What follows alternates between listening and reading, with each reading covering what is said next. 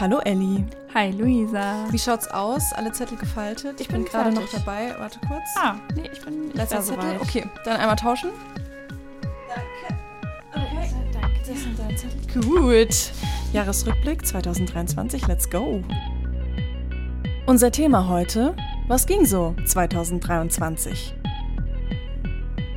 Die Frage hätte ja auch sein können, was war da los 2023, Ja, oder? stimmt. Es war echt ein so krass volles Jahr. Es ist einfach so viel passiert. Leider, ehrlich gesagt, auch wirklich viele tragische Bad News auf der Mhm. ganzen Welt. Aber auch in den feministischen Bubbles gab es einiges und einiges Gutes zum Glück auch. Auch zum Glück. was. Ja, das stimmt. Und damit, hallo, schön, dass ihr am Start seid bei unserem feministischen Jahresrückblick vom X und Y Podcast. Wir sind Ellie und Luisa, Journalistinnen und Medienaddicts. Kann man das so sagen? Ja. Kann man so sagen. Hallo auch an alle neuen ZuhörerInnen. Vielen Dank, dass ihr uns alle fleißig weitergehört habt, auch wenn wir uns im November berufsbedingt eine kleine Pause geleistet haben. Aber dafür waren wir ja auch auf dem Journalistentag NRW in Dortmund und konnten da auf einem Panel unter anderem auch über unsere Podcast-Recherche sprechen. Und es ist, das habe ich jetzt echt wieder gemerkt, so viel deutlich cooler, wenn man irgendwie von der Leila-Debatte spricht oder darüber, wie man sich am Anfang noch nicht so getraut hat, sich als Feministin zu bezeichnen und dann einfach so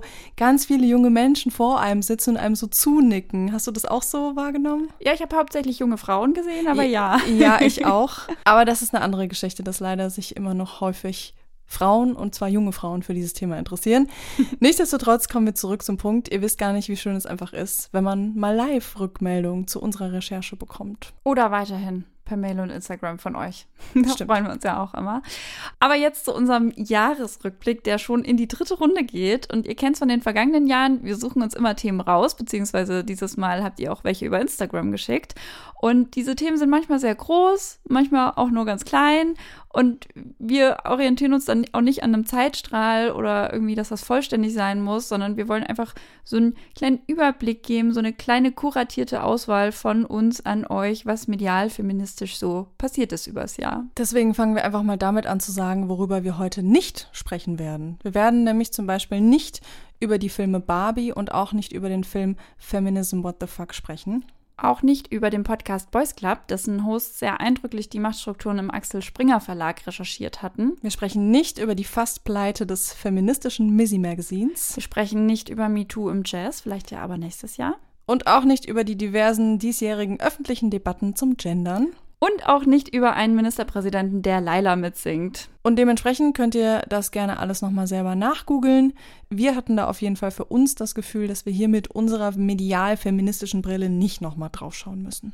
Und wir sprechen auch nicht über den Angriff der Hamas und das furchtbare Leid in Israel und Gaza seitdem, obwohl es da gerade aus feministischer Medienperspektive ja einiges zu sagen gäbe und gibt. Das ist ähnlich wie damals, als die Proteste im Iran losgingen und wir das ähm, nur in Anführungszeichen im Off-Topic besprochen haben, einfach weil dieser Podcast nicht für Tagesaktuelles gedacht ist und auch nicht gemacht ist. Also ihr merkt das selbst, die Nachrichtenlage verändert sich da täglich und dazu kommt, dass es auch schon von Kolleginnen aus der Podcast-Welt super gut aufbereitete Gedanken gibt. Deswegen legen wir euch da lieber den Content von anderen ans Herz, nämlich zum Beispiel die Podcast-Episode Exit Antisemitism, Versuch einer Auseinandersetzung mit feministischem Antisemitismus. Das ist eine Folge vom Lila Podcast und die Folge Palestinians and Choose for Peace vom Podcast Feuer und Brot. Und in beiden Episoden sprechen die Hosts mit verschiedensten Personen, mit verschiedenen Hintergründen und ich habe die beide angehört, weil ich so ein bisschen lost in der ganzen Debatte war und ich habe einfach unglaublich viel gelernt. Also über den Konflikt an sich, klar, aber eben auch über Antisemitismus in der Region, aber auch bei uns, über Medien, über Feminismus sowieso. Deswegen, wenn ihr Zeit habt und euch das interessiert, hört da gerne mal rein. Ihr findet die Links wie immer in den Show Notes. Und bevor es jetzt bei uns losgeht mit unserer äh, Lotterie wie jedes Jahr, wir schreiben ja immer unsere Themen auf Zettelchen auf, ähm, haben wir gedacht, wir sprechen noch mal ganz kurz über unsere persönlichen äh, Highs and Lows dieses Jahr. Was hast du denn anzubieten? Also, äh, ich fange ähm, positiv an. Ja, doch, mache ich. Und zwar mit meinem ähm, High und das ist ein Buch. Und warum sage ich jetzt einfach ein Buch? Weil Buchrezensionen gibt es ja dauernd. Aber ich bin ehrlich gesagt überhaupt gar keine Leseratte. Ich bin eher so eine Hörmaus und finde eigentlich selten genug Kopffreikapazitäten, um mich mal auf ein Buch einzulassen. Und dementsprechend kenne ich dieses Hochgefühl, in einem Buch versunken zu sein, was man einfach so komplett verschlingen möchte und dann so am liebsten so in seinem Kopf wie so eine KI alle Seiten auf einmal gerne scannen würde das kenne ich nur ganz selten und es flasht mich dann immer umso mehr. Und so ging es mir auch beim neuesten Buch von Annika Landsteiner, Nachts erzähle ich dir alles. Da geht es um eine junge Frau, die auf ihr Familienanwesen an die Côte d'Azur fährt, um da kurz ihrem Chaos in ihrem Leben zu entkommen und die wird dann dort in eine relativ tragische Geschichte verwickelt. Mehr sage ich erstmal nicht, aber was mich geflasht hat, war diese Art, wie da die Lebensrealität von Frauen aus drei verschiedenen Generationen erzählt wird, wie der Queer Love einfach als völlig normal und überhaupt nicht erklärungsbedürftig in die Geschichte integriert wird und wie so schwere, aber so, so wichtige Themen wie zum Beispiel Schwangerschaftsabbruch behandelt werden. Das hat mich extrem bewegt. Das war auf jeden Fall einer meiner großen feministischen Momente dieses Jahr. Klare Leseempfehlung von meiner Seite man vergisst manchmal, wenn man so in dieser ganzen Social Media, eben Insta, TikTok, Feminismus-Bubble unterwegs ist, dass man einfach auch noch Bücher lesen könnte, oder? Für so ja, Inputs. Ich hatte stimmt. da auch so ein, zwei Momente dieses Jahr, wo ich mir dachte, ah ja, stimmt. Ich könnte auch einfach ein Buch zu dem Thema verschlingen und es würde mich nicht so zerfressen und so dieses Gefühl geben, nie fertig zu sein mit einem Thema, wie wenn ich auf Social Media irgendwie versuche, einen Einblick zu bekommen. Mm, ja, ja, vielleicht ist es genau das, was mich da auch so entspannt hat, obwohl es so ein krasses Thema war. Was hat dich denn nicht entspannt? Äh, also definitiv einer meiner größten Abfuck-Momente jetzt dieses Jahr vor kurzem Gottschalk und Wetten das. Äh, vielleicht rollt ihr jetzt die Augen, wenn ihr denkt, das ist jetzt auserzählt, aber ich möchte es einfach nochmal sagen. Weil ich. Das wird man ja wohl noch sagen dürfen. Also wirklich. ich dachte mir ehrlich gesagt nach der letzten Sendung, uh, die war grenzwertig. Da gab es schon Kritik. Und wenn sich jetzt das ZDF nochmal traut mit Gottschalk, dann wird es ja sicherlich davor Gespräche geben. Vielleicht gibt es eine Art Diversity Coaching, wo mal die Basics geklärt werden oder mit ihm durchgesprochen werden oder irgendwas in diese Richtung. Kurze Zwischenfrage, ehrlich? Ja. So optimistisch warst du. Auf jeden Fall. Ich fand die Kritik das letzte Mal war schon ziemlich ja, ja. harsch. Und es ist immerhin das ZDF. So. Ja, aber das alte ZDF. Leute, ja, okay, das ist mir dadurch vielleicht auch nochmal bewusst geworden. Und dann kommt jetzt einfach diese Sendung voll mit sexistischen, ableistischen und komplett uneinsichtigen Aussagen und Handlungen, die oft einfach das hat man einfach gesehen, komplett unbewusst waren, manchmal aber auch wirklich, finde ich, sehr konkret genutzt wurden zum Provozieren. Und damit meine ich jetzt nicht nur seine Abschiedsrede, sondern auch so kleine Momente, zum Beispiel, als die beiden jungen Gabelstaplerinnen aus Aschaffenburg ähm, reingekommen sind, da haben die erstmal so die Runde gemacht beim Sofa, um allen Hallo zu sagen. Und dann ab der Shirin David haben sie auch quasi die umarmt. Und dann ähm, hat Thomas Gottschalk irgendwie schon davor, glaube ich, so ein bisschen moniert, oh, ich wurde ja noch gar nicht umarmt. Und dann, als sie quasi mit der Runde durch waren, sind sie zu ihm gegangen und dann hat er halt quasi nochmal um so eine Umarmung gebeten und die so, ja, na klar, ich meine, vielleicht ist es ja auch ein Idol für sie oder sie haben immer Wetten das geschaut, auf jeden Fall haben sie ihn umarmt und er schaut dann so in die Kamera oder ins Publikum mit so einem selbstzufriedenen, triumphierenden Grinsen im Sinne von, schaut mal her, ich darf das noch, ich darf noch junge Frauen umarmen. Da war es echt, das war so, also neben allem anderen schlimmen Aussagen war das ein ganz dummer Moment. Es war ein Gottschalk-Moment, oder? Ja. Wirklich so voll auf die Zwölf einfach. Ja. Wieder was Positives. Was war dein Highlight? Mein Highlight war ein ganz persönlicher Moment. Ähm, ich hüpfe ja in meinem Volontariat gerade durch alle möglichen Redaktionen. Mhm.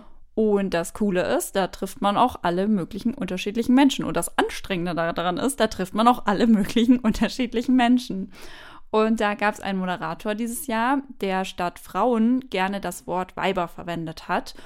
Und ich habe mir das die erste Woche so angehört und dachte mir halt so, erstmal, wer bin ich, dass ich jetzt in den paar Wochen, die ich in der Redaktion bin, irgendwie da so ein Thema draus mache. Und zweitens, ich weiß ja, dass Menschen das durchaus auch ganz neutral in ihrem Sprachgebrauch haben. Meine Eltern denken sich da zum Beispiel auch überhaupt gar nichts dabei. Und Gleichzeitig ist es halt ja aber schon so, dass das Wort gerade unter jungen Menschen jetzt nicht sehr wertschätzend gemeint ist. Ne? Ich kenne das keine Ahnung, so von mir aus dem Dorf, das ist eher so, ah, schau, was die Weiber schon wieder gemacht haben. Oder, ah, das sind ja schon wieder die Weiber, so was Nerviges oder so. Also es hat so einen Nervcharakter irgendwie.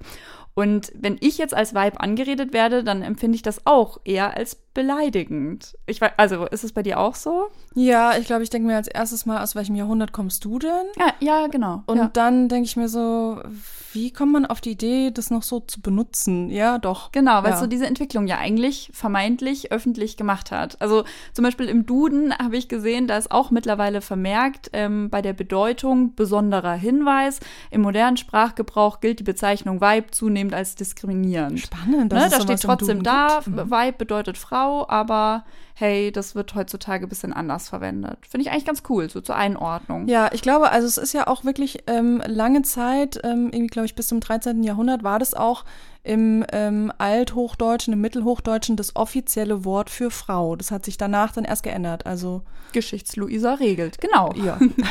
und ich war halt aber nach dem dritten Vibe aus dem Mund des Moderators irgendwie so ein bisschen schon motiviert, dann was zu sagen und mhm. dachte mir aber halt, ich muss schon so einen guten Moment auch abpassen, damit es auch funktioniert. Ich wollte es nicht einfach so raushauen und dann nichts sagen können. Und dann gab es halt den Moment, dass er sich über die Weiber in der Kantine beschwert hat, weil er mit denen immer so Zoff hat. Und also dann, die Frauen, die hinter der Theke genau, stehen? Okay, ja, genau. Okay. Und dann habe ich ihn quasi kurz eingestellt und habe gefragt, ob er sich mit denen zofft, weil er Weiber zu ihnen sagt, weil dann würde ich mich auch mit ihm zoffen. Und da hat er so einen Innehaltmoment und hat dann halt gefragt, wie meinst du das? Und dann hatte ich ja quasi erstmal, ich hatte nicht direkt rausgehauen, so, so und so, ich fühle mich da nicht cool, wenn du das sagst und bla, sondern ich hatte erstmal einen Moment dafür geschaffen, seine Aufmerksamkeit zu haben, aha, sie will mir jetzt was sagen. Und das hat irgendwie voll gut funktioniert. Ich habe es ihm dann so gesagt, dass ich schon weiß, dass man das neutral verwendet und ich bei ihm auch wahrnehme, dass er das neutral meint, dass das in meinem Sprachgebrauch und gerade halt bei den jüngeren Leuten aber halt nicht so ist, ob ihm das bewusst ist. Und dann hat er das halt auch auf so eine andere Geschichte von sich wieder gemünzt und war so, ja, voll wichtig, wenn man quasi gegenseitig weiß, wie die andere Person das meint. Und er also sein Ende vom Gespräch war dann so nach dem Motto, jetzt weiß ich ja, wie er es meint. Und ich dachte mir so, ja, darauf wollte ich nicht hinaus. Aber okay, es ist ein Anfang. Also so, im Sinne von jetzt, ihr wisst ja jetzt, wie ich es meine. Genau. Ich nicht böse, deswegen benutze ich es jetzt. Jetzt kann das ja weiter okay. Das war so das Ende. Aber seitdem hat das in meiner Gegenwart nicht mehr verwendet. Und es kam halt mhm. vorher schon so mindestens alle zwei Tage vor. Deswegen denke ich mir so, ah, maybe. Nice. Also echt Props auch an deine schnelle Reaktion. So, das war, war also dieser bisschen, Satz ist ja. schon nicht schlecht gewesen. Es, ich glaube, es war so ein bisschen Glück und so, wenn man halt seit Jahren drüber nachdenkt, wie kann ich in solchen Situationen damit umgehen. Man wird ja mit der Zeit schon besser. Mhm. Cool, cool. Okay, und jetzt geht's in den Keller? Ja, jetzt geht's in den Keller. Was war also dein Low-Moment? Das weißt du auch, weil ich habe dir danach eine Sprachnachricht geschickt und habe es dir als mein Low-Moment ähm, 2023 beschrieben. Und das war im September. Ah. Ich habe im September schon gesagt, dass es nicht schlimmer werden kann. Okay, Lobrecht. Richtig. Ja. Ich war in Berlin bei Felix Lobrecht beim Auftritt und es war einfach nur ein schlimmer Abend. Also er hat ableistische, rassistische, sexistische Witze gemacht, zwei Stunden lang vor 12.000 Menschen, die, soweit ich das sehen konnte, auch so ziemlich alle drüber gelacht haben. Und es war so merkwürdig, weil ich war da mit einer Gruppe von Menschen und wir waren halt alle, also nach den ersten zehn Minuten haben wir mal so vorsichtig links und rechts geguckt und wir saßen alle da und, und haben uns so gefragt, okay, also wann wird's denn gut? Und, und bringt es was, wenn wir aufstehen und rausgehen? Das hat ja natürlich nichts gebracht, deswegen haben wir es uns bis zum Ende gegeben, aber es war wirklich so, wir haben es nicht verstanden, alle nicht. Und es hat dann auch einfach wehgetan irgendwann. Ich habe auch so gemerkt, danach war ich körperlich so richtig erschöpft davon, mhm. wie scheiße das war. Ich habe auch überlegt, ob ich ein paar Witze von ihm erzählen sollte, damit man das hier im Podcast auch versteht, aber ich will sie auch nicht reproduzieren, ehrlich gesagt. Und ich finde, wenn man Felix Lobrecht ein bisschen verfolgt und vielleicht auch den Podcast mit Tommy Schmidt zum Beispiel hört, da haut er ja ab und zu so ein paar Sachen raus. Und man muss sich jetzt einfach nur vorstellen, dass er diese Sachen zwei Stunden am laufenden Band gesagt hat. Und auch schon die Aufwärmerin vorher war auch schon genauso in dieselbe Kerbe rein. Und ich dachte mir dann halt auch so, also, wie kann es eigentlich sein, dass der Typ noch nicht so wirklich outgecallt wurde? Ich glaube, es gab dann ja jetzt später im Jahr noch so einen kleinen ähm, Mini-Shitstorm auf Instagram zu einer Aussage im Podcast, aber so richtig hat den irgendwie noch niemand auf dem Schirm, dass man mal sagen könnte, dass zum Beispiel Hitler-Witze nicht cool sind und eben Witze gegen Behinderte, die einfach oder auch einfach gegen betrunkene Frauen zum Beispiel oder egal welche Frauen. Also lauter so ein Kram. Ich, ich bin noch nicht fertig mit Denken, ehrlich gesagt, und weiß noch nicht so ganz, was ich draus mache.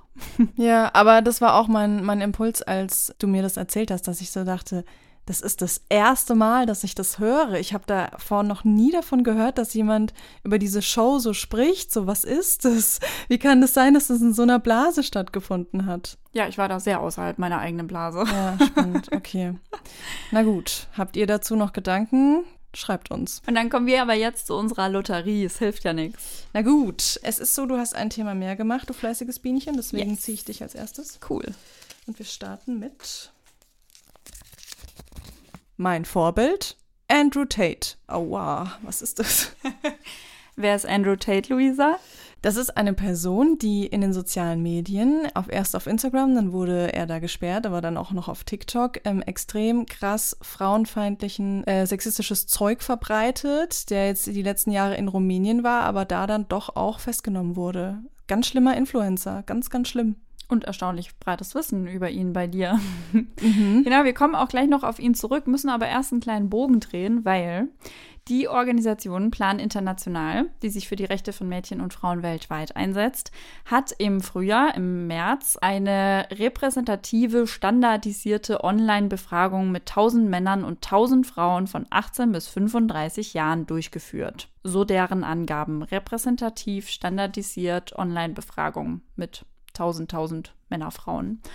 Und ein Ergebnis war, Zitat aus ähm, der Umfrage, für jeden dritten Mann, 33 Prozent, ist es akzeptabel, wenn ihm bei einem Streit mit der Partnerin gelegentlich die Hand ausrutscht.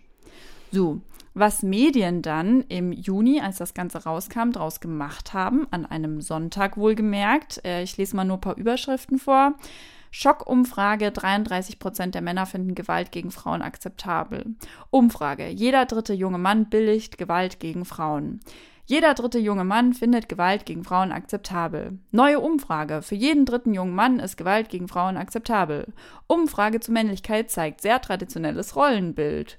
Rollenbilder junger Männer, Drittel findet Gewalt an Frauen akzeptabel. Also ich denke, man bekommt so ein bisschen mit, ähm, wo die Stoßrichtung hingeht, die Berichterstattung über diese Umfrage, soweit mal. Und daran gab es dann relativ schnell auch Kritik. Also ein viel geteilter Tweet kam zum Beispiel von Martin Hoffmann, das ist ein Journalist und CEO einer Innovationsagentur. Und er hat zum Beispiel geschrieben, es ist kompletter Wahnsinn, dass zahlreiche deutsche Medien heute einfach nahezu ohne kritische Einordnung die Ergebnisse einer angeblich repräsentativen Befragung zum Männlichkeitsbegriff in Deutschland abgebildet haben. Und wie sind wir auf dieses Thema gekommen, Luisa? Ähm, weil ich transparent machen muss, dass auch ich eine der Personen war, die dann diesen Tweet retweetet hat, weil ich dann mich auch so ein bisschen reingelesen hatte und ähm, festgestellt habe, dass die Studie echt so ein bisschen problematisch ist, wie sie halt rangegangen sind. Und ich bin dann sofort in diesem Modus, ach Mann, jetzt kommt da so eine Studie und tut wieder eine Debatte produzieren, tut das ganze Diskussionsklima wieder aufheizen. Dabei wäre es da jetzt mal gar nicht nötig gewesen. So, das hat mich irgendwie so geärgert. Das war aus so einem Ärgernis heraus. Und dann war es ja aber auch so, dass ich mir halt eben dachte, echt mega ungünstig, dass das an einem Sonntag rausgekommen ist, weil ich natürlich auch gesehen habe, wie schnell sich das verteilt hat, was mich eben auch geärgert hat, weil ich mir dachte, Mensch, da sitzen jetzt überall diese RedakteurInnen alleine, meistens ja am Sonntagsdienst oder zu zweit. Vielleicht ist gar kein Wissenschaftsredakteur oder Redakteurin da, die das gut einordnen kann, merken, dass alle anderen Medien das gerade auch teilen und denken, wir müssen jetzt auf jeden Fall, wir müssen das jetzt auch mitteilen, so. Also ja, aber ich gebe auch zu, von mir war das auch so ein bisschen impulsiv. War vielleicht jetzt auch nicht so gut, das dann einfach so diesen Tweet nochmal zu reproduzieren. Wir dürfen ja aber impulsiv sein und vor allem, er hat ja an sich, hat er ja recht, ne? Also so eine kritische Einordnung der Studie hätte nach Einblick in die Quelle, in die Umfrage, nämlich zum Beispiel sein können, dass dieses Online-Befragungstool, was da verwendet wurde, einfach ein bisschen fragwürdig ist, mhm. weil es in der Aufmachung, wer da wie teilnehmen kann, halt dazu führt, dass da eher nur ein bestimmtes Milieu von Männern an der Umfrage teilgenommen hat. Und dass man halt dann auch so komplexe Fragen rund um Männlichkeitsbilder nicht wirklich abbilden kann. Da kann man dann so Fragen stellen wie, in welcher Farbe streichst du dein Haus? Ne? Ganz einfache Antwort, entweder rot oder blau oder halt jede andere Farbe, aber du mhm. kannst halt nicht einfach sowas wie Männlichkeitsbilder abfragen. Das zeigt sich auch ein bisschen, es gab ähm, eine Befragung zu Vorbildern der Männer. Und da steht dann in der Umfrage drinne, die namentliche Nennung der Vorbilder wurde in der Umfrage ungestützt abgefragt. Kleiner Einwurf, das bedeutet, es wurde nichts vorgegeben, die sollten einfach frei was angeben. Und dann schreiben sie, auch prominente Personen wurden hier genannt, am häufigsten der Fußballspieler Cristiano Ronaldo, der Unternehmer Elon Musk sowie der Ex-Kampfsportler und Influencer Andrew Tate. Und da kann man ja schon mal hellhörig werden, eben, wenn Andrew Tate als häufigst genanntes Vorbild unter Männern genannt wird, aber auch nicht so ganz klar ist, wie häufig jetzt. Also es ist sehr unwahrscheinlich, dass überhaupt Männer Andrew Tate als Vorbild angeben, in dieser Ausprägung zumindest. Die gibt es und das ist schlimm genug, aber in dieser Ausprägung. Und dann steht halt auch nicht drin, wie häufig. Kann ja sein, dass drei von den tausend das angegeben haben und das war halt das dritthäufigste. Ne? Mhm. Und da auch noch mal kurz zur Verbreitung, um da noch mal zurückzugehen. Das hatte ganz am Anfang die Funke Mediengruppe verbreitet. Die haben nämlich die Umfrage vorher bekommen und haben dann darüber berichtet, dass sie darüber berichten wollen. Und dieses Berichten über Berichten haben Nachrichtenagenturen aufgeschnappt und haben das in der Nacht zu einem Sonntag im Juni eben aufgegriffen ohne aber die Umfrage selbst gesehen zu haben. Die war zu dem Zeitpunkt nicht einsehbar. Und als Redaktion denkst du dir dann, wie du auch schon gesagt hast, Luisa, es ist fucking Sonntag, ich habe eh keine Zeit und da kommt was, was Nachrichtenwert an sich ja hat, von einer Nachrichtenagentur rein. Da muss man wissen, Nachrichtenagenturen sind privilegierte Quellen. Da muss ich als Journalist, Journalistin nicht nochmal nachhaken. Das ist so, wie wenn Behörden mir was sagen. Da darf ich erstmal davon ausgehen, dass das auch richtig ist. So, da habe ich nicht die Pflicht nachzurecherchieren, außer natürlich, also mitdenken ist immer erlaubt, mir kommt da irgendwas Spanisch vor. Also so ist das alles so ein bisschen entstanden und man hätte drauf kommen können, gerade zum Beispiel die DPA hat es nämlich nicht geteilt, dass man da auf jeden Fall nochmal hinterfragen kann und zum Beispiel auch warten kann, bis am Montag wieder die Wissenschaftsredaktion da ist. Wurde aber nicht gemacht. So, und das ist ja jetzt an sich schon schade, dass Plan International, die Organisation an sich, die ja wichtige Arbeit leistet, sich da auf so einem dünnen Wissenschaftseis bewegt. Das ist ja wirklich einfach angreifbar, was die da gemacht haben. Was aber halt dann nicht obendrauf kam, war in der Berichterstattung am Montag, dass man trotzdem auf dieses Thema Männergewalt eingeht und sagt, die Studie ist zwar angreifbar, das bedeutet aber nicht, dass die Gewalt an sich gegen Frauen nicht seit Jahren zunimmt, weil so ist es halt. Ne? Also die mhm, Berichterstattung stimmt. war dann halt so, übrigens, das stimmt nicht, das und das ist gestern passiert, was ich mega wertvoll finde, damit man das medial als Normale auch ein bisschen einordnet. Wobei man auch wieder sagen muss, das bekommen die meisten Menschen dann nicht so mit wie das eigentliche Ereignis. Das ist ja auch so ein Problem. Aber was da halt durchgeklungen ist in dieser Nachberichterstattung, war halt eher so, es ist alles nicht so wild. Und das stimmt halt auch nicht. Also gerade wenn man sich zum Beispiel die Leipziger Autoritarismusstudie über die letzten Jahre anschaut, dann zeigt es schon so eine Zunahme von Misogynie und männlicher Gewaltbereitschaft. Und auch darauf haben dann wieder JournalistInnen hingewiesen. Also zum Beispiel Mia Latkovic auf Instagram hat drüber geschrieben, dass es halt nicht sein kann, dass jetzt zum Beispiel der eine Journalist mit dem Tweet, den ich vorher erwähnt habe, das einmal so rausklopft, was da alles streitbar dran ist, was stimmt, aber dann nicht auf das Thema eingeht, weil er sich mit dem Thema nämlich gar nicht auskennt, weil das überhaupt nicht sein Fachgebiet ist. Wohingegen sie halt sagt, ich beschäftige mich seit Jahren damit und an sich diese Zahlen haben schon ihre Bedeutung. Warum reden wir nicht trotzdem drüber? Also mega das schwierige Spannungsfeld und war für mich so ein Negativbeispiel, wie schnell sowas einfach umgedreht werden kann und man gar nicht über das eigentliche Problem mehr redet. Mhm. Kannst du dich erinnern, wie Plan International reagiert hat? Ja, die haben dann ähm, danach ein äh, Statement sozusagen der Studie vorangestellt auf der Website. Ist ja auch in den Show Notes, könnt ihr angucken, wo sie aber halt, sage ich mal, nicht davon zurücktreten, sondern das halt einfach nochmal kurz beschreiben. Ja, Online-Befragung, wir konnten die nur nach Alter einteilen und nach sonst nicht so viel und da schon irgendwie auf die kritischen Punkte hinweisen, aber gleichzeitig sagen, dass es trotzdem repräsentativ ist. Aber es ist halt repräsentativ für diese Befragung und nicht für die deutschen Männer zwischen 18 und 35. Mhm. Ja, danke. Ich glaube, ich will gar nichts hinzufügen. Ich finde, du hast das sehr gut dargelegt. Dann ziehe ich direkt das nächste Zettelchen. Oh, schön. Eine Fußball-WM, bei der es am Ende nicht mehr um den Fußball ging. Das klingt genauso groß wie das gerade eben. Ja, ist es auch. Erstmal da vielen Dank an Sebo. Ähm, wir haben euch ja auch dazu aufgerufen und gebeten, dass ihr uns Themen zuschicken könnt. Und das ist ein Thema, genau, was wir eben zugeschickt bekommen haben. Dieses Jahr war nämlich auch eine Fußball-WM in Neuseeland und in Australien. Im August war das. Und das, was da aber im kollektiven Gedächtnis von dieser Fußball-WM hauptsächlich übrig bleibt, glaube ich, hat eher wenig mit Fußball zu tun. Um was geht's, Ellie?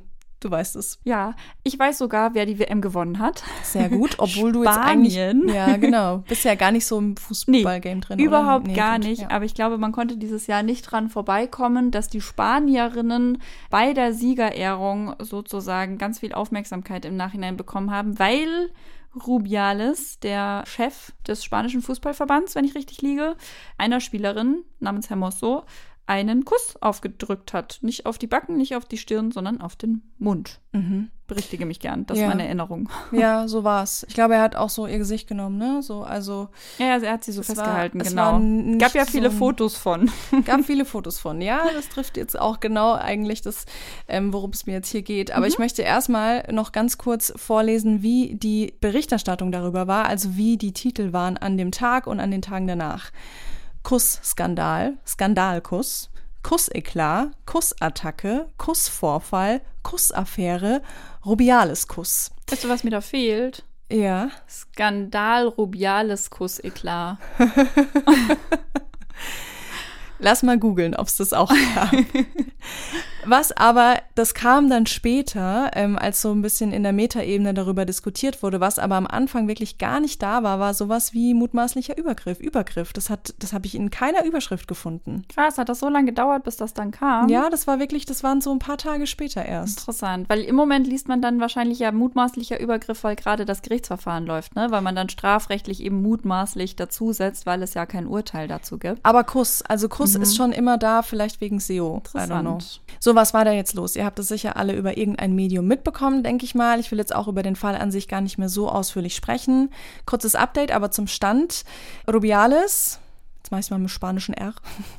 Der Chef des spanischen Fußballverbandes RFEF, hast du ja schon gesagt, der hat sich nach langem Weigern ähm, doch dazu entschlossen, zurückzutreten, beziehungsweise, ich habe schon das Gefühl, er wurde eher im Endeffekt zurückgetreten und ähm, wurde auch drei Jahre lang gesperrt von der FIFA und auch vom spanischen Sportsgerichtshof. Das war aber ein langer Weg. Und um diese ganze Chronik mal aufzulisten mit all diesen kruden Unterstützern, äh, Rumpenicke, der irgendwie gesagt hat, wenn man Weltmeister wird, dann ist man emotional. Und was er da gemacht hat, ist, sorry, mit Verlaub, absolut okay. Richtiger Rummenigge. Und ähm, Jennifer Hermoso, die Spielerin, die hat halt auch tatsächlich danach richtige Morddrohungen bekommen. Also das alles äh, wirklich, das wäre eine eigene Folge. Aber jetzt ist Luis Rubiales von der spanischen Staatsanwaltschaft eben auch wegen sexueller Nötigung angeklagt und am 2. Januar 24 soll da die Anhörung von Jennifer Hermoso stattfinden. Worauf ich aber hinaus will, ist nicht nur die äh, Betitelung in den Tagen danach, sondern auch die Bebilderung in der Berichterstattung, weil die echt sehr problematisch war und es mh, mm, auch lange gedauert hat, bis sich da ein bisschen was geändert hat. Es war so, dass wirklich so gut wie alle Medien einfach einen Screenshot von der Fernsehübertragung der Siegerehrung genommen haben, wo man eben diesen mutmaßlichen Übergriff sehen kann und den immer und immer und immer und immer wieder gesehen hat und man sich dann schon fragen muss und es dann auch auf Instagram bei so ein paar Journalistinnen ähm, so aufgeploppt ist, es muss doch einfach null sein, diesen Übergriff immer und immer wieder zu reproduzieren.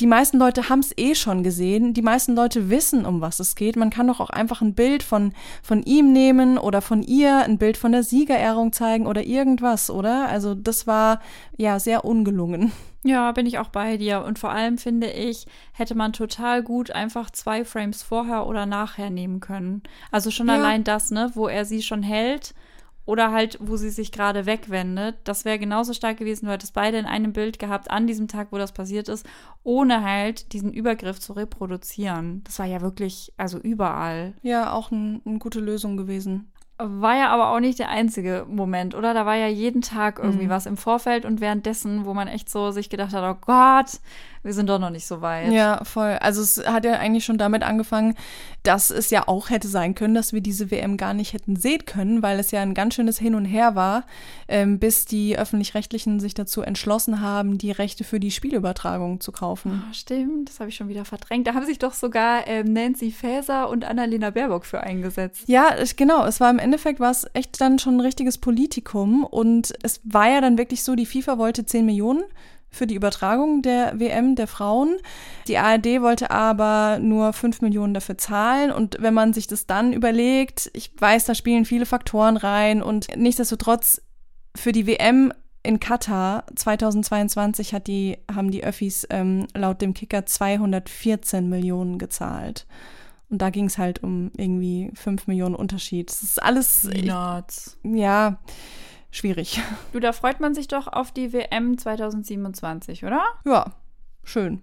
Freue ich mich. Wo ist die? Weiß ich gar nicht. In Niederlande und Belgien, glaube cool. ich. Sebo kann stolz auf mich sein. Grüße gehen raus. okay, so viel zum Fußball. Dann ziehe ich wieder. Hashtag Vanilla Lazy Girl Boss Math. Aha, TikTok, glaube ich. Es geht um TikTok-Trends. Wir lieben TikTok. Ich weiß nicht, ob es dir aufgefallen ist, aber es gab dieses Jahr irgendwie einen Haufen Girl-Trends auf Social Media. Ja. Also gibt es schon seit Jahren, finde ich. Vanilla Girl zum Beispiel ist ja schon ein bisschen älter.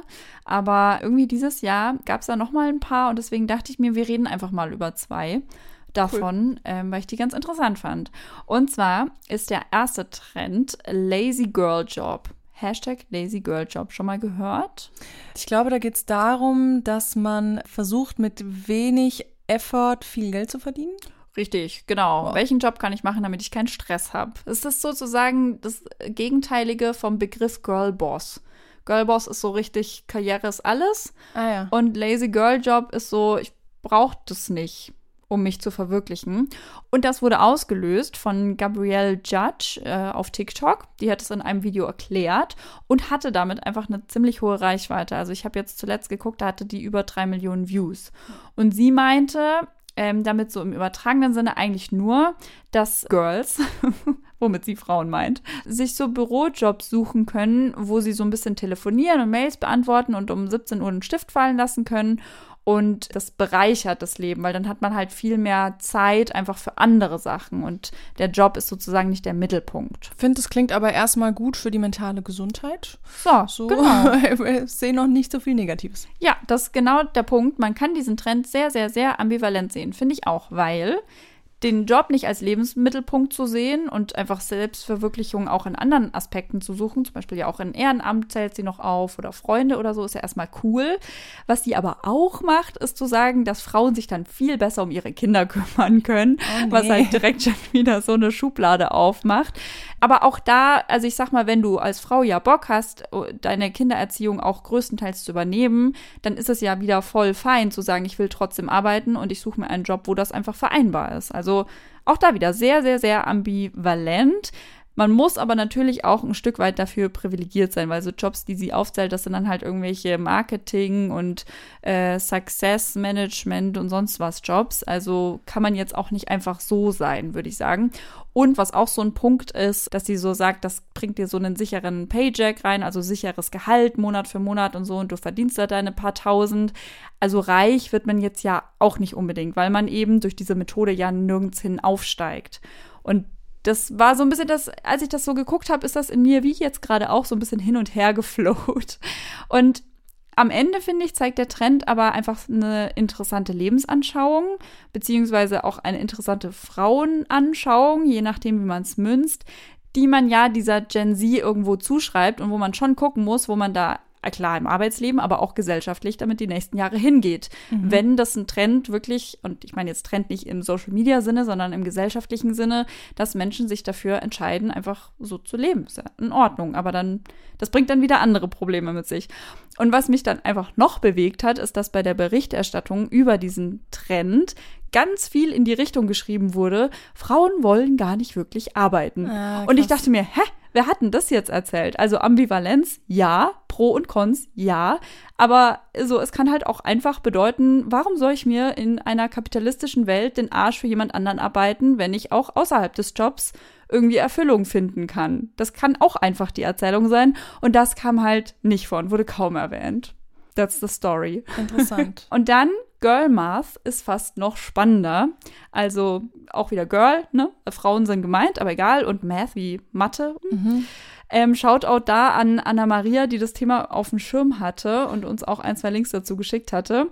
Dieser Trend hat tatsächlich als Witz angefangen in einer neuseeländischen Radioshow, wo zum Beispiel eine Hörerin angerufen hat und nach einer Rechtfertigung gesucht hat für ein teures Kleid. Ich glaube, es waren irgendwie 330 Dollar. Und in der Sendung haben sie sich dann irgendwie darauf geeinigt, dass je öfter sie halt das Kleid trägt, desto billiger wird's ja, bis es halt irgendwann nur noch ein paar Cent gekostet hat. Und das ist jetzt noch ein kleines Beispiel, aber es ging dann zum Beispiel auch um so ein Dyson Haarföhn irgendwas Gerät für irgendwie 700 Dollar. Und da haben sie es halt dann geschafft, das so hinzurechnen, dass sie am Ende eigentlich 14.000 Dollar gewonnen hat, weil ihr Mann Was? benutzt das ja noch mit und sie spart sich da jeden Tag eine halbe Stunde und das auf die Lebenserwartung dieses Geräts hingerechnet und lauter so ein Kram, ne? Also es war so witzig gemeint. Und ich kenne ja diese Gedanken von mir selber auch. Also ich erinnere mich sehr klar an diesen Kauf von einem Lebensvorrat an Nachfüllzahnseide, wo ich mir gedacht habe, der Versand ist umsonst, wenn ich 30 Päckchen bestelle. Also ich äh, hatte diese Momente und ich glaube, jeder von uns hatte diese Momente schon. Aber das wurde dann auf TikTok getragen und ist einfach explodiert und komplett, wurde komplett ausgereizt und wurde wirklich zu so einem, äh, wenn du was kaufst und es dann zurückgibst, dann hast du Geld verdient, was du dann einfach so ausgeben kannst. Also so wirklich in so eine richtig unlogische Richtung rein und man fragt sich dann, also ich habe so viele dieser Videos angeschaut und man fragt sich wirklich, ob die das ernst meinen oder nicht und ich glaube, das Schlimme ist, teilweise meinen die das ernst und das ist nicht mehr witzig gedacht. Und das bestärkt ja so ein richtiges Vorurteil auch so zu Frauen und Finanzen und Frauen haben ihr Geld nicht im Griff und so. Und es verleitet am Ende ja auch dazu, Geld auszugeben. Und man redet damit so richtig so eine Kaufsucht eigentlich klein. Was eine echte Krankheit ist. Ja, was ein richtiges Problem ja. heutzutage ja ist. Gerade mit so Klarna und so, wo man alles später kaufen kann. So nach dem Motto, das ist ja umsonst, wenn ich das erst in drei Monaten bezahlen muss. Nein, ist es nicht. Es gibt dann aber auch ganz lustige Videos, wo Töchter ihren Vätern das erklären und die so komplett ausrasten. Also es ist super, super unterhaltsam. Aber wenn das Menschen ernst meinen, dann ist das schwierig. Und wenn Menschen daraus ein Frauenbild ableiten, dann ist das auch schwierig. Uiuiui. Äh, große Frage, gibt es auch das gleiche für Boys? Ja, tatsächlich. auch, gibt es auch einen Hashtag, einen offiziellen? es gibt Hashtag Boymath. Das ist auch hauptsächlich von Frauen tatsächlich, hat viel auf Twitter stattgefunden und hat einen ganz anderen Hintergrund. Da geht es dann nämlich nicht um irgendwelche bescheuerten, irrationalen Ansichten zu Geld, sondern es geht um so toxische Weltansichten. Also ein Tweet ist zum Beispiel, Boy math is getting your heart broken once in grade school, then seeking revenge on every girl you date afterwards. Oh. Ne? Wie ein Junge zu denken, ist sozusagen einmal von einer Frau beschissen werden und dann das Leben lang andere Frauen dafür zahlen lassen. So in diese Richtung geht das. Oder Boy math is wanting zero kids, but having zero condoms on hand.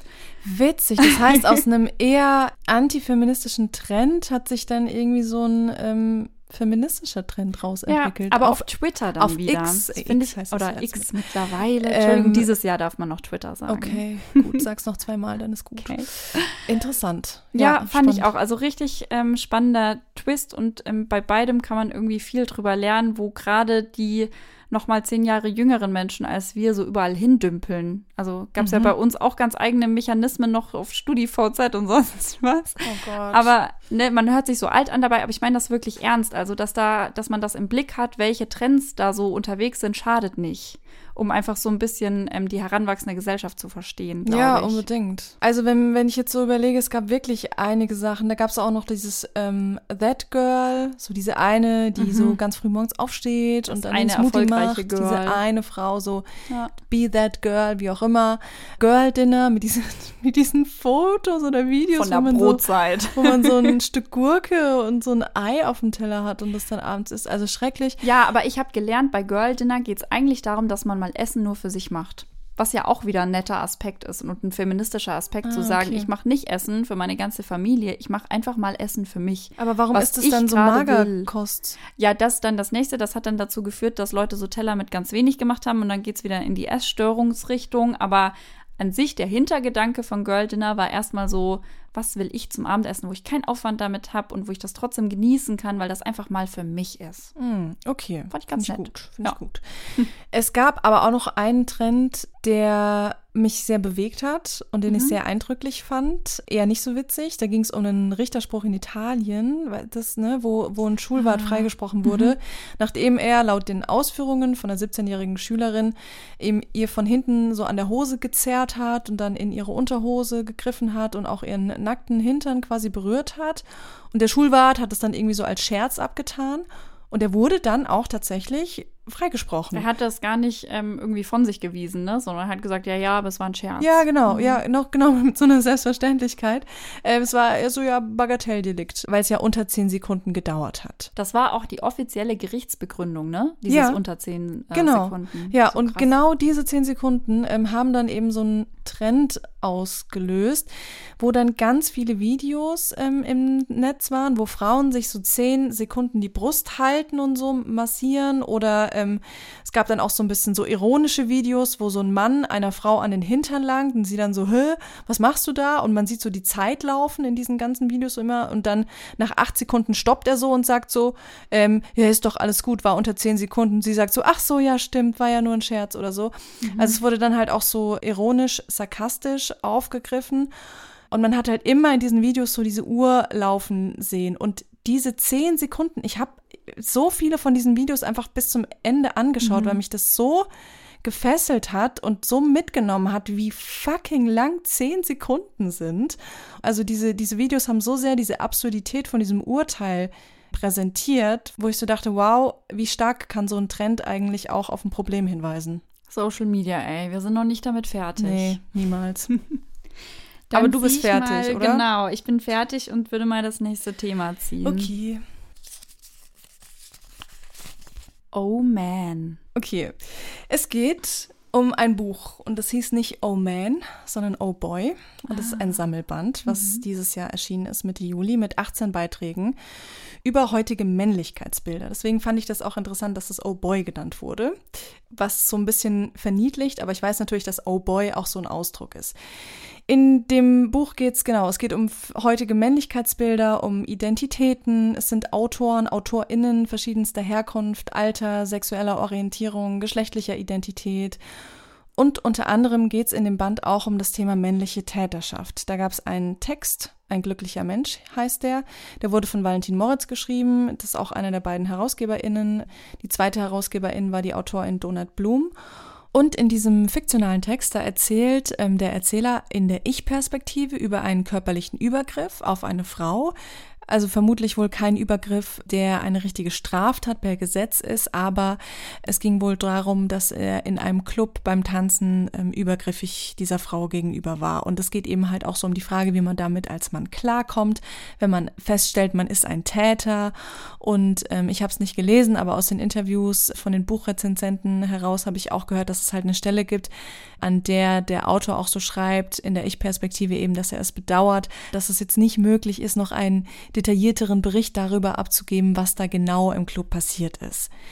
Was echt problematisch ist an dem Text, ich habe dazu ein interessantes Interview bei Deutschlandfunk Kultur gehört, da sagt der Journalist Kais Harabi, dass der Text viel zu eitel sei, um dieses ernste Thema männliche Täterschaft wirklich gut zu behandeln und diesem Komplex auch gerecht zu werden und dass der Täter sich auch so ein bisschen lobt und darin suhlt, dass er jetzt feststellt, dass er Täter ist und wie er damit klarkommt und was halt auch echt ein Problem ist, die betroffenen Perspektive kommt gar nicht zu Wort. Das Buch wurde erstmal in vielen Besprechungen sehr positiv gesehen und gelobt, liegt natürlich auch an den anderen Texten, aber auch der Text wurde oft so als Positivbeispiel gesehen, wie man mit Täterschaft gut umgehen kann. Aber Nachdem der Sammelband rausgekommen ist, da hat eine Frau über Social Media mit einem anonymen Account unter den Posts des Autors zu dem Buch und des Verlags zum Boykott aufgerufen und hat eben gesagt, dass es in diesem fiktionalen Text um einen Übergriff geht, den sie durch den Autor wirklich in Real Life erfahren habe und sie dem Autor jetzt vorwirft, dass er mit diesem Übergriff auch noch Geld verdienen wolle und sich damit profilieren wolle. Das hat sie dem RBB auch nochmal alles sehr ausführlich erzählt und dass sie halt auch quasi schon vor der Veröffentlichung auf den Autor zugegangen ist und gesagt hat, sie möchte nicht, dass dieser Text erscheint. Sie möchte nicht, dass er diesen Übergriff schriftlich festhält. Also, so fiktional war dieser ganze Text dann wohl also doch nicht. Der Autor hat dann ihre Kommentare ähm, unter dem Post gelöscht. Der Verlag hat sie erstmal stehen lassen, aber eben nicht darauf reagiert. Und dann hat die betroffene Person sich Unterstützung geholt, und zwar bei dem Instagram-Account Keine Show für Täter. Der Account hat dann auch nochmal unter den Posts zu Boykott aufgerufen und hat dann auch später noch ein öffentliches Statement von der betroffenen Person auf dem Insta-Account des Vereins anonymisiert veröffentlicht. Also sie haben sie da nochmal ein bisschen unterstützt in der ganzen Geschichte. So, das heißt, erstmal hat der Autor die Posts gelöscht. Der Verlag, das war übrigens der Kanon Verlag, hat ja eben nicht reagiert und dann wurden die vom RBB beide quasi um eine Stellungnahme gebeten zu der Frage, ob sich Valentin Moritz das Einverständnis beim Opfer seiner Tat geholt habe. Und da hat Valentin Moritz, also der Autor, geantwortet, da in seinem Text kein Geschehen geschildert werde, das in der Verbindung zu einer konkreten Person besteht, bedarf es keiner Einwilligung, den zu veröffentlichen. Und der Verlag hat auch geantwortet auf eben dieselbe Frage und hat gesagt, dass sie nur abermals betonen können, dass in Ein glücklicher Mensch, anders als vom RBB angedeutet, es nicht über einen konkreten Vorfall oder eine konkrete Person ähm, gehe, darüber gesprochen werde, dass es ein literarischer Text ist, in dem die Privat- und Intimsphäre möglicher Betroffenen durchgehend gewahrt bleibe. Fakt ist aber halt, dass nicht nur der Autor, sondern auch der Verlag schon vor der Veröffentlichung Bescheid wusste, dass die betroffene Person nicht möchte, dass dieser Übergriff in diesem Buch landet. Und das war tatsächlich so, dass der Autor das dem Verlag kommuniziert hatte. So steht es auch im Statement auf der Instagram-Seite des Verlags. Und da hatte er dann quasi dem Verlag sogar angeboten, sich aus dem Buchprojekt zurückzuziehen. Aber dann war es irgendwie wohl so, dass die Verantwortlichen des Verlags ähm, sich halt irgendwie zusammengesetzt haben und eben überlegt haben, wie können sie den Text trotzdem veröffentlichen und dann eben gedacht haben, sie seien wohl zu einer guten Lösung gekommen.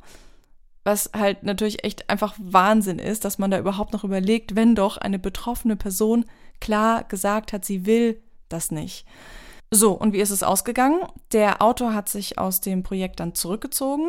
Der hat auch alle Lesungen abgesagt aus diesem Text.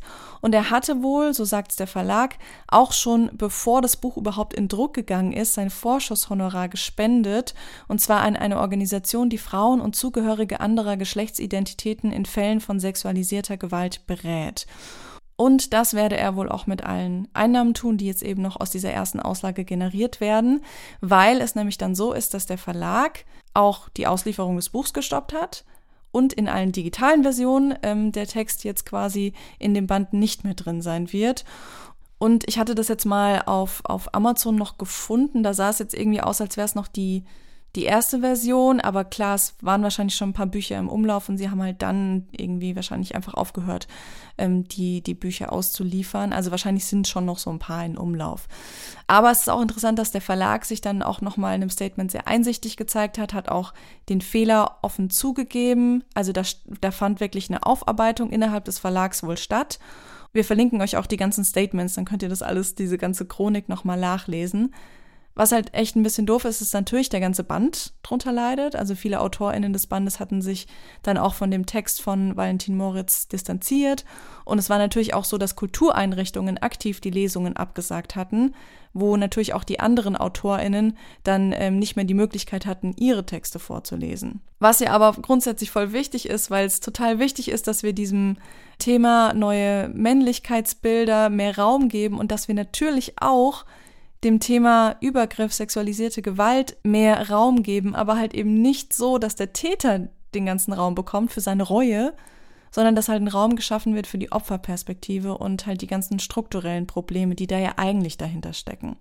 Und auch interessant fand ich ähm, Mito Sanyal, eine Kulturwissenschaftlerin, die hat das Nachwort geschrieben und die hat in einem Deutschlandfunk Kultur Interview danach dann nochmal eben gesagt, dass sie es jetzt natürlich auch sehr sinnvoll fände, wenn man jetzt nicht den Text einfach nur rausnimmt, sondern halt stattdessen da einen Text reinsetzt, wo man sich eben damit auseinandersetzt und vielleicht auch schildert, wie man dann intern im Verlag darüber gesprochen hat oder damit man halt einfach nochmal davon lernen kann ähm, und nicht einfach quasi dieser Text einfach nur rausgelöscht wird sozusagen. Ich habe jetzt tatsächlich die aktuellste ähm, Version nicht angeschaut, deswegen bin ich auf jeden Fall gespannt, ob das dann so sein wird. Fazit, definitiv sehr ähm, problematisch, wie das Ganze vonstatten gegangen ist, keine Frage. Und trotzdem finde ich aber es schon interessant, ähm, weil wir viele Fälle kennen, wo selbst am Ende keine Einsicht herrscht, finde ich es interessant, dass hier sowohl der Autor als auch der Kanon Verlag sich dann ja doch einsichtig gezeigt haben und so zu sagen eben, okay, ich habe einen Fehler gemacht und ich spende das Geld an eine gute Organisation, ähm, ist ja dann doch zumindest zum ganz bisschen Ende heraus ähm, eine gute Lösung gewesen. Auch wenn es natürlich äh, grundsätzlich hochproblematisch war, die ganze Geschichte. Ja, ich frage mich halt nach wie vor, warum hat er nicht einfach eine andere Szene erzählt? Also, weil ein Kritikpunkt war ja schon, dass er es schon irgend, also er hat es anonymisiert und gleichzeitig nacherzählt. Und er hätte sich ja auch einfach was ganz anderes ausdenken können und auch wirklich ins Fiktionale denken können und dabei trotzdem seine Motive sozusagen verarbeiten können. Was machen wir denn in Deutsch 12. Klasse und so immer? Ja. Also, das ist ja wirklich so dieses Übertragen an sich sollte doch kein Problem sein für jemanden, der Texte schreibt. Aber, ja, das stimmt. Ja. ja, guter Punkt. Das habe ich mir auch bei einem anderen Buch dieses Jahr gedacht, was auch riesig viel Aufmerksamkeit bekommen hatte. Ich weiß nicht, ich glaube, du hast es nicht gelesen. Noch wach von äh, Benjamin von Stuckrad-Barre. Nee, aber es geht ne, um Axel Springer Verlag. Ja, eigentlich nicht, weil er ah. es ja nicht. Also. Aber es geht um ein großes Medienhaus und mhm. es geht um einen streitbaren Chefredakteur und es geht um seinen Freund. Also der heißt im Roman immer nur sein Freund und man weiß natürlich, dass Stuckrad Barre mit Döpfner sehr ähm, stark verbandelt ist, mhm. der eben mhm. Axel Springer vorsitzt.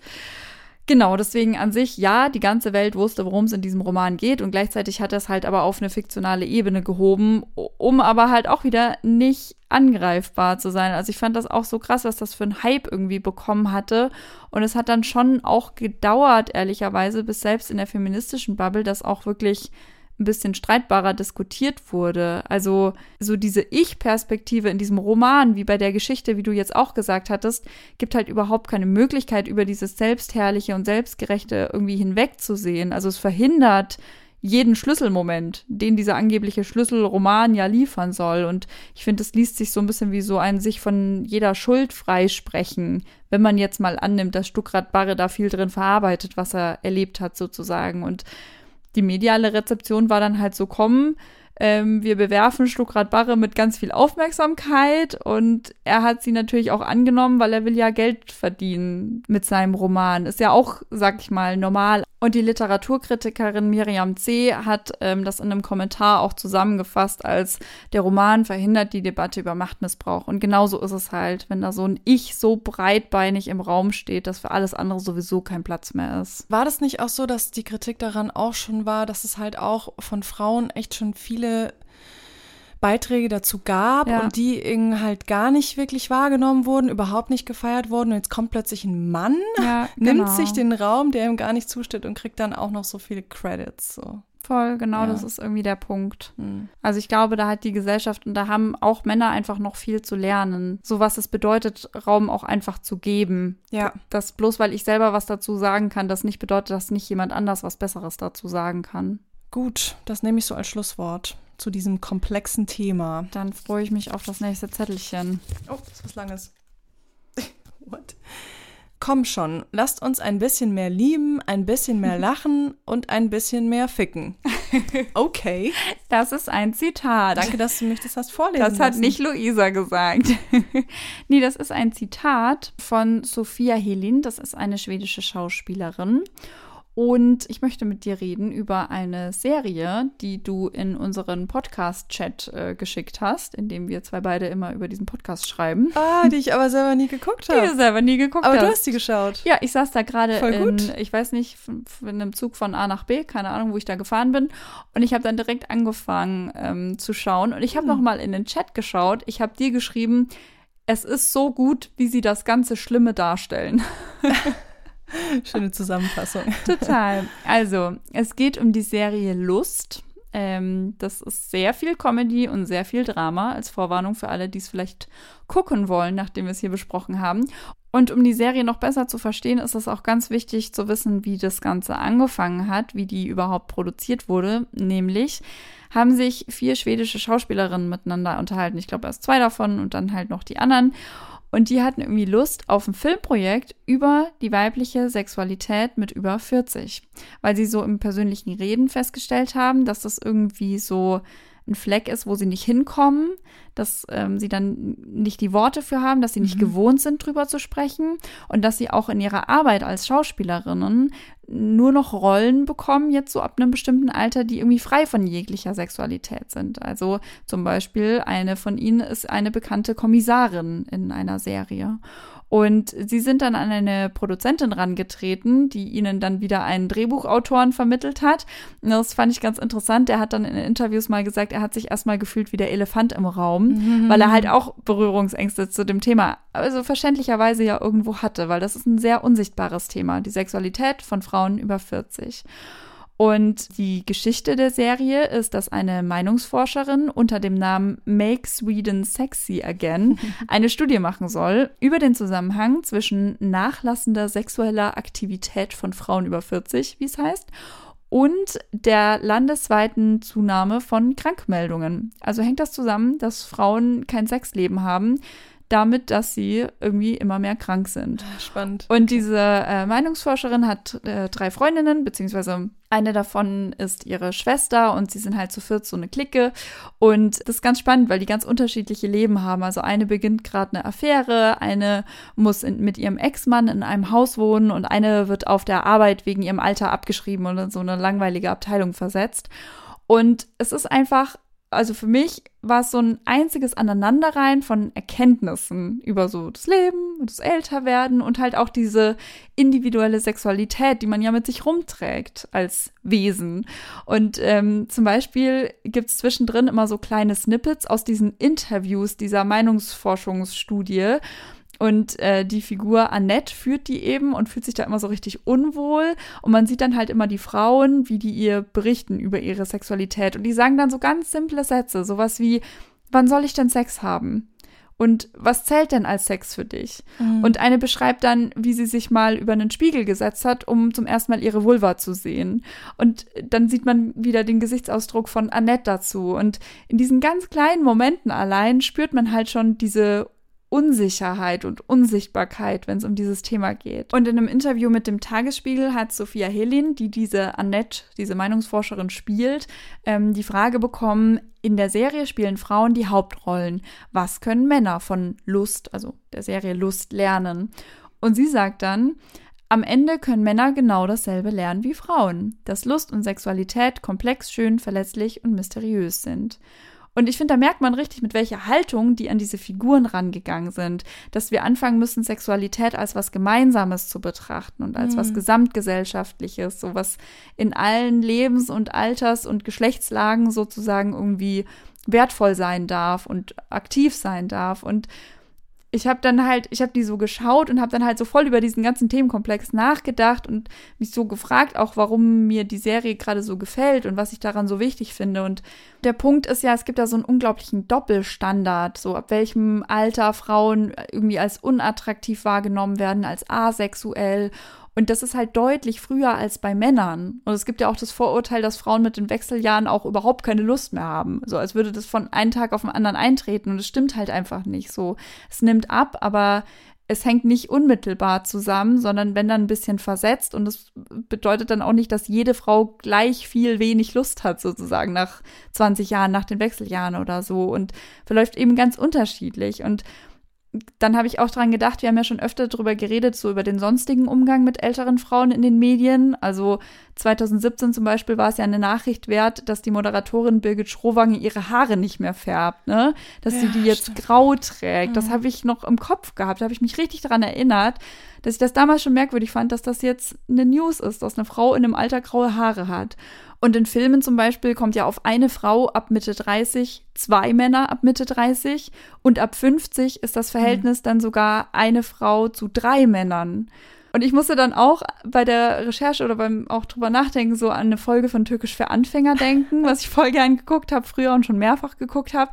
Und da gibt's auch so eine Szene, wo der Opa im Altenheim ist und dann was anfängt mit einer Oma da und die Enkel müssen sozusagen organisieren, dass die auf dem Dachboden von dem Haus von der Familie Sex haben können.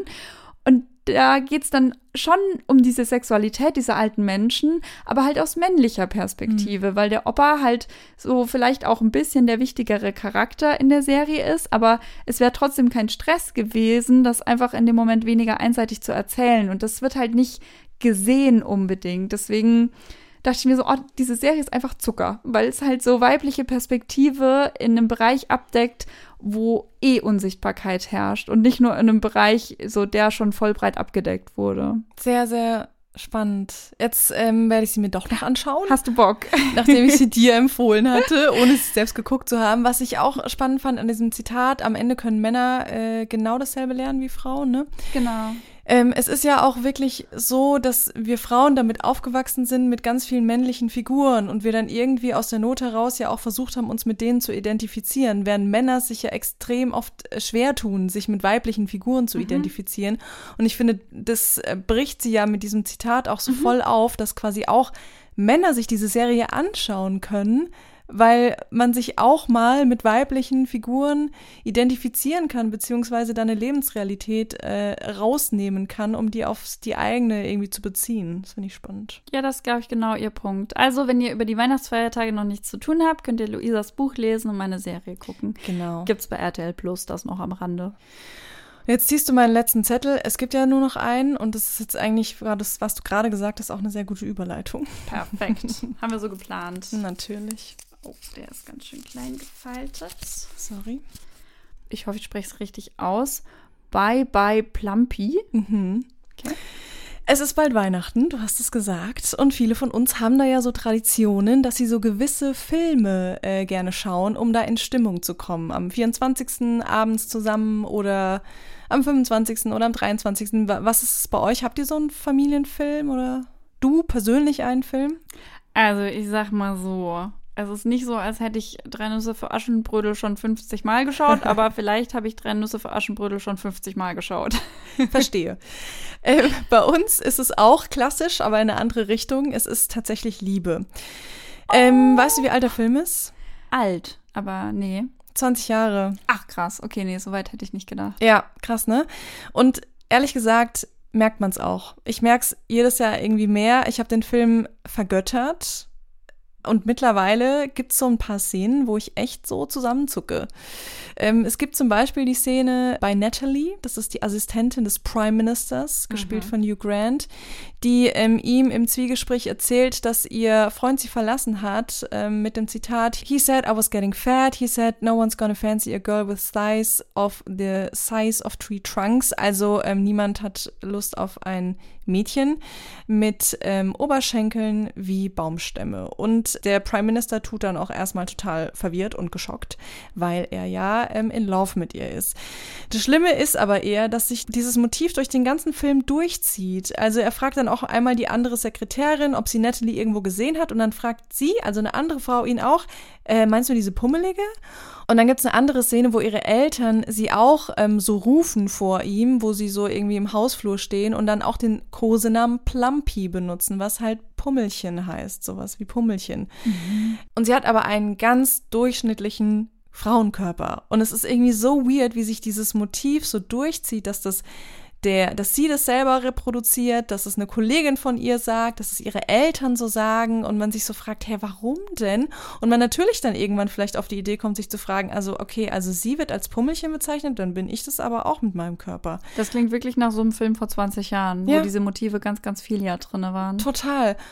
So, und warum erzähle ich das? Weil der Regisseur dieses Films, Richard Curtis, der auch der Regisseur von Notting Hill, von Bridget Jones und Vier Hochzeiten und ein Todesfall oh, ist, krass. ja, selbstkritisch zugegeben hat, dass er dumm und falsch, Zitat, über Frauen in seinen Filmen geschrieben habe und dass es sexistische Witze darin gab, die er heute auf jeden Fall bereut.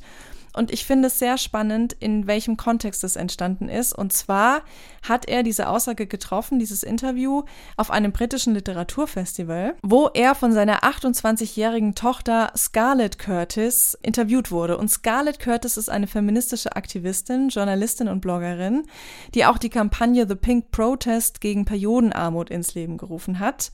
Kurzer Funfact noch, ihre Mutter, also die Frau des Regisseurs, ist auch noch die Urenkelin von Freud. Also sie ist die Ururenkelin. Ja, also Wahnsinn.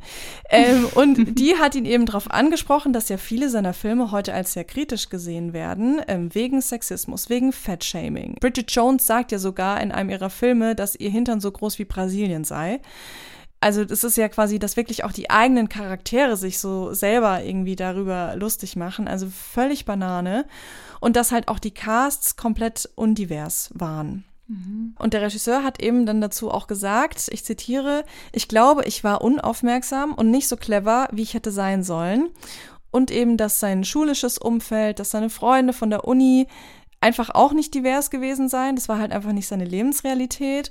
Und dass auch die Casting-Agenten und die Produzenten einfach es nicht geschafft haben, über den Tellerrand hinauszuschauen. Und ich finde, das ist ein mega schönes Beispiel dafür, wie so eine junge und eine ältere Generation voneinander lernen kann, wie so dieser Dialog funktioniert hat, man sich dem irgendwie nicht verschließt und ich weiß natürlich ist es einfacher vielleicht, wenn ein Vater von seiner Tochter lernt, aber trotzdem fand ich das irgendwie sehr interessant, dass es jetzt so nach über 20 Jahren ähm, mal zugegeben wurde, dass die Sachen nicht ganz okay waren und er das aber auch sofort auch reflektiert hat, warum das so war. Vor allem, weil man ja, ähm, sag ich mal, gerade dem Feminismus, gerade wenn man sich da vielleicht auch, auch nicht so auskennt, aber es gibt das Vorurteil, ähm, dass man dem Ganzen vorwirft, dass es halt so unverzeihlich wäre. Also weißt du, dass, dass wir mhm. dann sagen, ja, aber du hättest es trotzdem damals schon besser wissen können. Und das also ist auf so eine Art auch, hätte er wissen können. Klar, er hätte sich auch selber mehr für solche Themen interessieren können. Aber es ist, finde ich, schon so ein breites Verständnis dafür da, dass jeder auf seine Art wächst und dass das manchmal auch weniger und manchmal mehr Zeit braucht und dass gerade dann eben so ein Turnaround schon einfach wertvoll ist, ja, für die ganze Gemeinschaft, weil man dann halt auch weiß, dass er seine Filme in Zukunft anders macht. Und so aus dem Aspekt heraus finde ich das ganz schön, um einfach auch zu zeigen, dass da eine Feministin mit ihm sich hinsetzen kann und reden kann und dass das auch Feminismus ist und nicht immer dieses, sag ich mal, in vielen Medien totgetretene Vorurteil, dass alle so nur streiten wollen und nichts verzeihen und so ein Kram. Stimmt, das kommt auch noch dazu. Dann haben wir uns ja jetzt den größten Brecher zum Schluss aufgehoben. Toll. Ja, ich lese es trotzdem nochmal vor. Ein Bühnensturz ohne Bühnensturz. Mhm. Hast du mitbekommen, dass Till Lindemann in Vilnius dieses Jahr bei der Europatournee von der Bühne so hinten runter, man weiß nicht so ganz gefallen, getorkelt, irgendwas ist? Nein, wann ich auch nicht. Bei diesem, bei diesem einen expliziten Konzert, was alles ausgelöst hat. Ach, krass. Und ich dachte mir, ach schön. Ist also eine Art von Bühnensturz, auch wenn er sonst ja von keiner Bühne gestürzt wurde. Mhm. Ähm, jetzt kam zuletzt im November äh, sein erstes Soloalbum raus. Genau, aber wir sind bei Till Lindemann, das ist meine Herleitung. Und das war, würde ich sagen, eins der Sexismus-Themen dieses Jahr. Und ähm, wir hatten ja nach Themen eben gefragt auf Instagram und ihr habt uns das einige Male zugesandt. Also ich habe nicht gezählt. es wurde sehr oft genannt. Ja. Und ich möchte da jetzt gar nicht bei den Vorwürfen an sich einsteigen, weil die kann man in jedem größeren Medium nachlesen, sondern ich möchte zwei Punkte ansprechen, die für MeToo-Fälle immer und immer wieder relevant sind. Und zwar ist der erste Punkt, wie wir immer wieder über solche Enthüllungen reden und auch wie wir aneinander vorbeireden. Mhm. Weil wir hatten das hier, wie schon häufiger bei MeToo-Fällen, mit Verdachtsberichterstattung zu tun. Die Staatsanwaltschaft hat also noch geprüft, ob sie Anklage erhebt gegen Till Lindemann. Aber es gab gleichzeitig schon Berichte darüber, dass diese Vorwürfe im Raum stehen. Und dann gab es daraufhin die üblichen Reaktionen von, wir müssen Lindemann komplett canceln, bis hin zu, es gilt die Unschuldsvermutung und das ist Vorverurteilung. Und ich glaube, was wir uns da alle immer noch zu wenig bewusst machen, ist, dass gerade wenn es eben um Übergriffigkeit und um Machtmissbrauch geht, dass wir dann nicht unbedingt im strafrechtlichen Sinn reden brauchen. Also weil Machtmissbrauch an sich ist ja nichts Strafrechtliches, das ist nicht strafrechtlich relevant. Da gibt es dann vielleicht so Unterkategorien, wie zum Beispiel im Arbeitsrecht bestimmte Klauseln, aber der bloße Machtmissbrauch ist kein juristischer Begriff. Und das kann man jetzt als Problem sehen, weil am Ende sind Gesetze Menschen beziehungsweise Männer gemacht. Hm. Und man kann sie natürlich ändern, aber statt jetzt sieht das halt so aus. Also das ist ein wichtiger Punkt. Und ich glaube, das ist vielen Menschen so nicht bewusst. Also wir waren eben ja auch letzten Monat bei dem Panel vom Deutschen Journalistenverband NRW, bei deren Journalismustag und haben da ähm, mit der Strafrechtlerin Simone Kämpfer auf der Bühne auch gesessen und die hat auch gesagt, so, sie nimmt das schon so wahr, dass sehr, sehr viele Menschen sich das nicht bewusst machen, wann wir hier von strafrechtlichen Sachen reden und wann halt nicht. Und deswegen genauso wenig machen sich die Leute dann eben bewusst, dass Dinge ja aber nicht strafrechtlich relevant sein müssen, um berichtenswert zu sein. Also moralische Verwerfungen sind ja genauso von öffentlichem Interesse wie strafrechtliche. Da muss man dann abwägen, so wie schwer das wiegt und wie öffentlich die Person ist, aber grundsätzlich erstmal. Und dass die Staatsanwaltschaft die Ermittlungen für eine Anzeige gegen Till Lindemann eingestellt hat, weil sie nicht genug Zeuginnen zusammenbekommen hat, heißt dann eben im Umkehrschluss nicht, dass diese Frauen das, was die Medien geschildert haben, nicht passiert ist. Das war ja auch bei Luke Rockridge so, dass ich dann in Diskussionen danach ähm, mir ganz viele gesagt haben, hey, aber das war ja dann falsch. Es, es war ja, mhm. also es ist ja nicht passiert.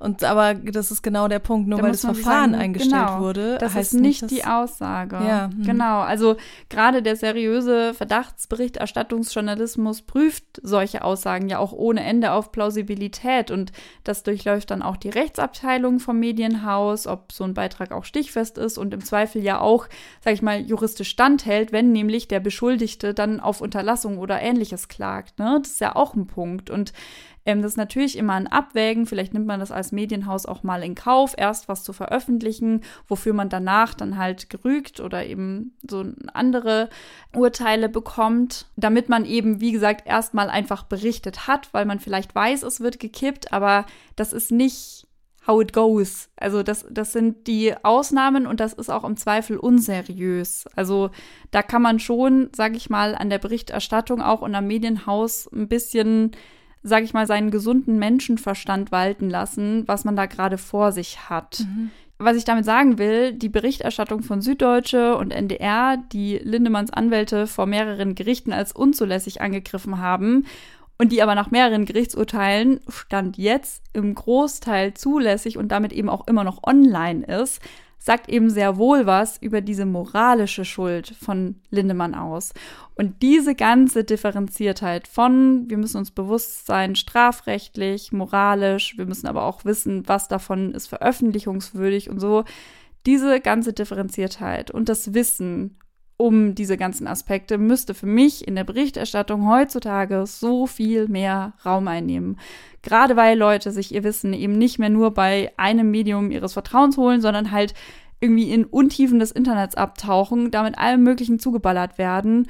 Und man Oft das nur die ja, Headlines lesen. Genau, und man das ja, sage ich mal, als Normalo, der sich nicht mit Medien jeden Tag auseinandersetzt und was es da für Mechanismen gibt und welche Regeln Verdachtsberichterstattung hat und so, wie soll man denn da auch mitkommen? Also ich finde, wenn Medien da nicht schaffen, noch mehr transparent zu sein und dieses Wissen zu vermitteln, dann lassen sie die Gesellschaft ja ein Stück weit auch alleine mit dann erstmal Mutmaßungen. Das finde ich einen ersten wichtigen Punkt. Das ist eigentlich jetzt gerade auch eine richtig gute Zusammenfassung von unserem Panel. Da saß ja auch die Investigativjournalistin ähm, Stefanie Dott, die hat da ja auch genau über diese Fälle und so geredet. Das kriegt ihr es doch ein bisschen mit, die alle, die nicht da waren. Ja, ich fand das so cool, mit den beiden da zu sitzen, weil die mir auch so richtig aus der Seele gesprochen haben und dann aber auch diesen Zwiespalt zu haben zwischen Journalismus und Recht und wo das ineinander greift und wo das aber auch verschiedene Positionen hat. Das ist streitbar und es ist gut, dass wir drüber streiten, aber Menschen müssen das mehr wissen und mehr mitbekommen. Genau. Und dann habe ich noch einen zweiten Punkt. Ähm, ich habe mich gefragt, warum zur Hölle das immer noch so boulevardesk verarbeitet wird. Also natürlich habe ich es mich nicht gefragt, ich habe damit gerechnet, aber so trotzdem, what the fuck? Also wer kommt überhaupt auf die Idee, Skandal in eine Überschrift zu schreiben? Ja. Oder so reinzuschreien eigentlich mit Großbuchstaben dann. So warum, wie der Punkt bei dir vorhin mit dem Übergriff, warum benennen wir Übergriff nicht als Übergriff und mach Missbrauch nicht als Missbrauch? Meinetwegen hau noch mutmaßlich davor, wenn du Angst hast, dass du dich da strafrechtlich irgendwo in der Grauzone bewegst. Also nur zwei random Beispiele, da gibt es auch noch viel mehr, aber zwei Beispiele dazu. Ähm, es gab bei der Welt die Überschrift Till Lindemanns böse Fee. Und mit dieser bösen Fee ist die Frau gemeint, die Lindemann diese Frauen organisiert haben soll. Ich denke mir, Fee, ey, sind wir Märchen oder was? Also, ja. da steht dann auch im Teaser noch, im Zentrum der Vorwürfe gegen Rammstein-Sänger Till Lindemann steht die Russin Alena Makeva. Ich denke so, nein, im Zentrum der Vorwürfe gegen Till Lindemann steht Till Lindemann. Also, gegen sie gibt es ja ganz eigene Vorwürfe. Und ich finde, das schreibt Till Lindemann ja quasi in den Hintergrund und in eine Passivität. Und Verantwortung mir, wird da so abgeschoben. Ah, so, mhm. warum müssen wir da immer, immer, immer wieder ansetzen? Oder auch ein schönes Beispiel, nach einer schwierigen Zeit veröffentlicht Till Lindemann sein lang erwartetes neues Album. Das war jetzt vor ein paar Tagen bei der Berliner Zeitung. Ich denke mir so schon klar, äh, ein bekannter Musiker hat jetzt ein neues Album rausgebracht und wir canceln ja hier niemanden in dieser Gesellschaft und deswegen berichten wir darüber. Alles okay.